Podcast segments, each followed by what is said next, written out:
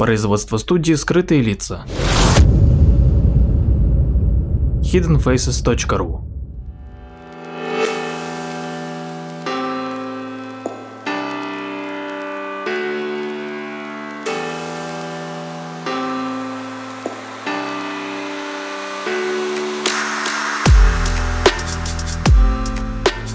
Здравствуйте, дорогие слушатели, с вами Владимир Марковский и очередной выпуск передачи «Прожектор восприятия».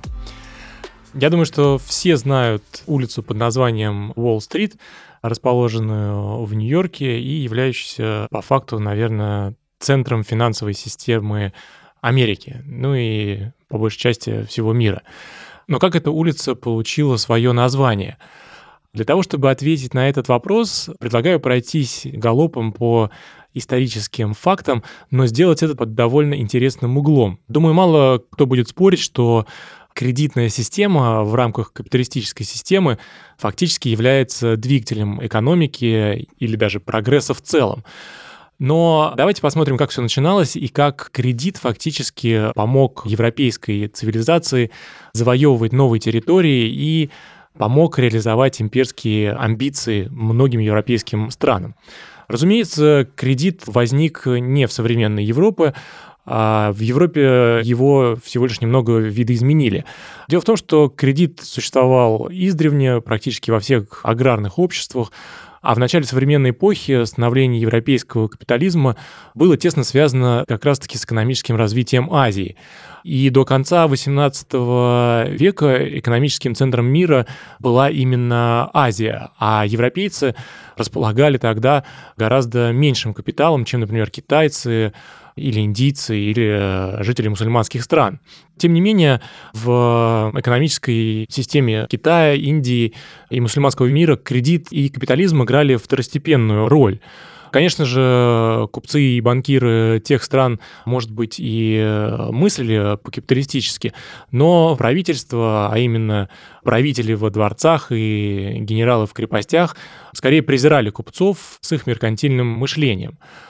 И хотя большинство неевропейских империй начала современной эпохи были основаны великими завоевателями, они в основном использовали для этого военную добычу и налоги, чтобы финансировать новые завоевания. И в кредитах они не нуждались, и, собственно, об интересах каких-то там банкиров и, более того, инвесторов вообще не беспокоились. А в Европе же короли и генералы начали постепенно усваивать меркантильное мышление, и банкиры и купцы стали правящей элитой. И как раз-таки они стали финансировать за счет кредитов завоевание мира. Налоги отошли на второй план, процессом стали управлять капиталисты, а основная задача состояла в том, чтобы получить максимальный доход на свои инвестиции. И, как это неудивительно, именно такая схема завоеваний и построения империи оказалась намного сильнее традиционных империй, построенных королями и аристократами. И все дело оказалось в том, что Купеческие империи э, гораздо умнее финансировали свои завоевания. Они опирались на одну очень важную черту человеческой психологии. Никто не любит и не хочет платить налоги, но зато вот инвестирует все с удовольствием. И, конечно же, началось все в 1484 году, когда Христофор Колумб предложил королю Португалии снарядить флот на запад для того, чтобы разведать новый торговый путь в Восточную Азию. А подобные экспедиции требовали больших инвестиций, были дорогими и рискованными требовались огромные деньги для того, чтобы построить корабли, купить припасы, содержать матросов и солдат, и португальский король отказал. Но Колумб не сдавался, он продвигал свою идею потенциальным инвесторам в Италии, Франции, Англии, и снова в Португалии, но все было безуспешно, пока он наконец-таки не обратился к Фердинанду и Изабелле, повелителям только что объединившейся Испании. На этот раз ему повезло, но, собственно, повезло больше всех, конечно, королеве Изабелле потому что благодаря открытиям Колумба испанцы покорили Америку и, как мы все знаем, принялись разрабатывать там золотые и серебряные рудники, устроили плантации табака, сахарного тростника и безмерно обогатились. Обогатились все, король, банкиры и купцы. И сто лет спустя все они с готовностью предоставляли преемникам Колумба куда больше кредит поскольку благодаря добытым в Америке сокровищам располагали гораздо большим капиталом. Но, что не менее важно, теперь они верили в пользу экспедиций и новых знаний, и охотней расставались на эти нужды со своими деньгами. Таким образом, замкнулся магический цикл имперского капитализма, кредит финансирует новые открытия, а на этих землях возникают колонии, они приносят доход, доход укрепляет доверие, а доверие — это тот же самый кредит. Неевропейские завоеватели в то же время, одолев несколько тысяч километров, выдыхались, потому что у них заканчивались ресурсы. А у капиталистических предпринимателей финансовое от завоевания к завоеванию только прибывало. Но, конечно же, эти экспедиции все равно оставались рискованным делом, поэтому рынки кредита соблюдали осторожность. Многие экспедиции возвращались домой, не отыскав ничего ценного, Например, англичане очень много денег выкинули на поиски северо-западного пути в Азию через Арктику. Многие экспедиции вообще не возвращались, корабли попадали и погибали в штормах, сталкиваясь с айсбергами. Многие из них захватывали пираты. И поэтому, чтобы увеличить число потенциальных инвесторов и снизить риск, европейцы придумали акционерные компании с ограниченной ответственностью. В этом, конечно, есть рациональное зерно, Пусть уж лучше акционерная компания соберет деньги с большого числа предпринимателей, и каждый рискнет небольшой долей своего капитала, чем один инвестор поставит все свои деньги на один корабль, одну экспедицию. И таким образом риски снижались, а возможности заработать возрастали. Таким образом, из десятилетия в десятилетие в Западной Европе получила развитие сложная финансовая система, позволявшая за короткое время привлечь большие деньги, большой кредит и использовать его в интересах большого количества предпринимателей. Эта система финансировала открытие и завоевание гораздо эффективнее, чем это делали цари и императоры. Мощь кредитного капитала с полной силой проявила себя в жестокой схватке между Испанией и Нидерландами. Дело в том, что в XVI веке Испания была, конечно же, самым могущественным государством в Европе. У нее была обширная империя, она управляла частью Европы, немалыми территориями в Северной и Южной Америке, Филиппинскими островами.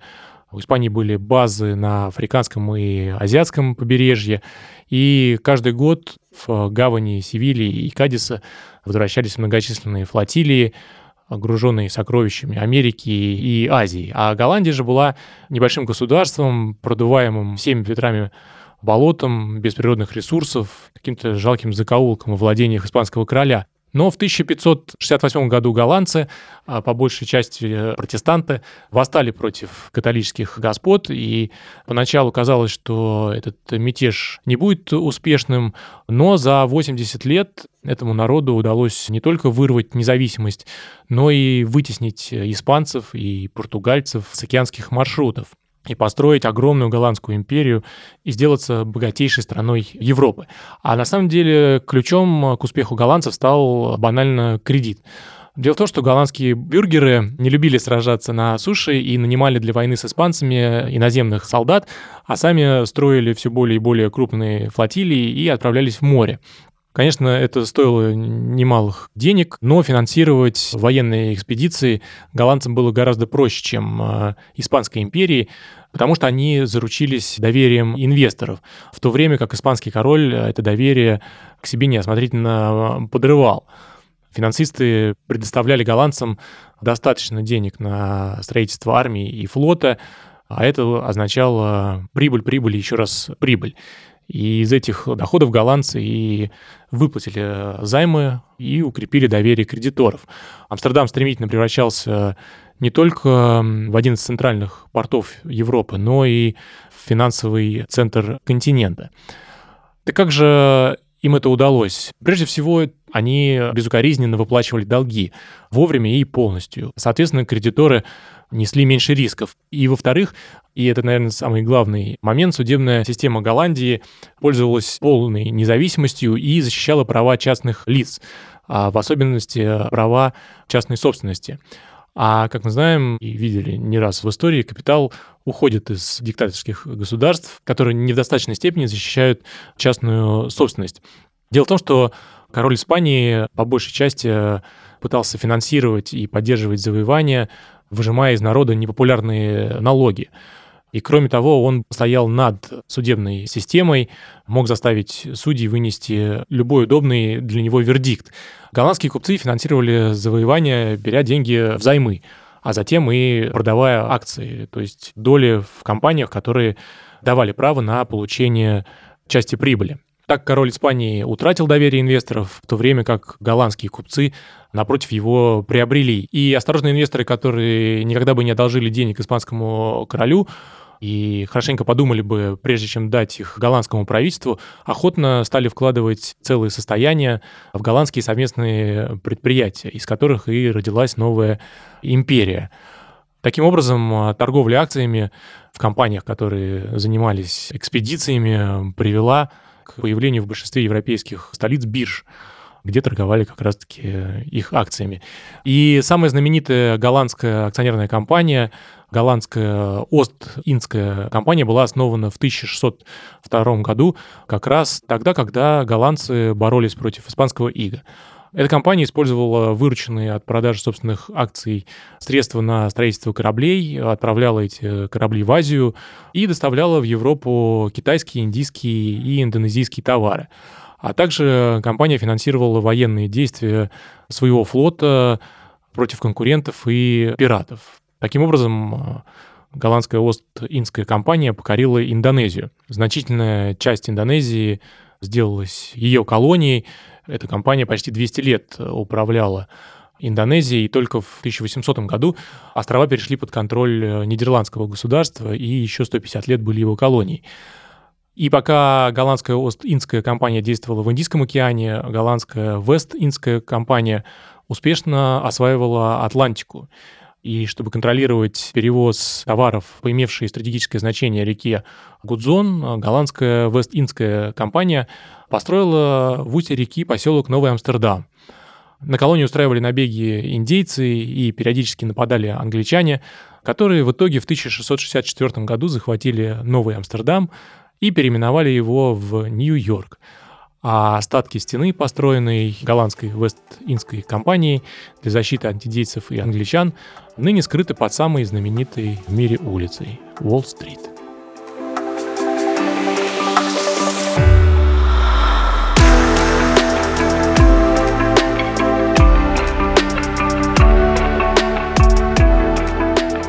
Подписывайтесь на наш инстаграм подкаст студио в одно слово о на конце. Ищите нас в социальных сетях по названию сайта hiddenfaces.ru. Слушайте наши подкасты бесплатно на сайте hiddenfaces.ru, а также в приложениях SoundStream, Яндекс.Музыка, подкасты от Apple и Google Podcast в приложениях для Android.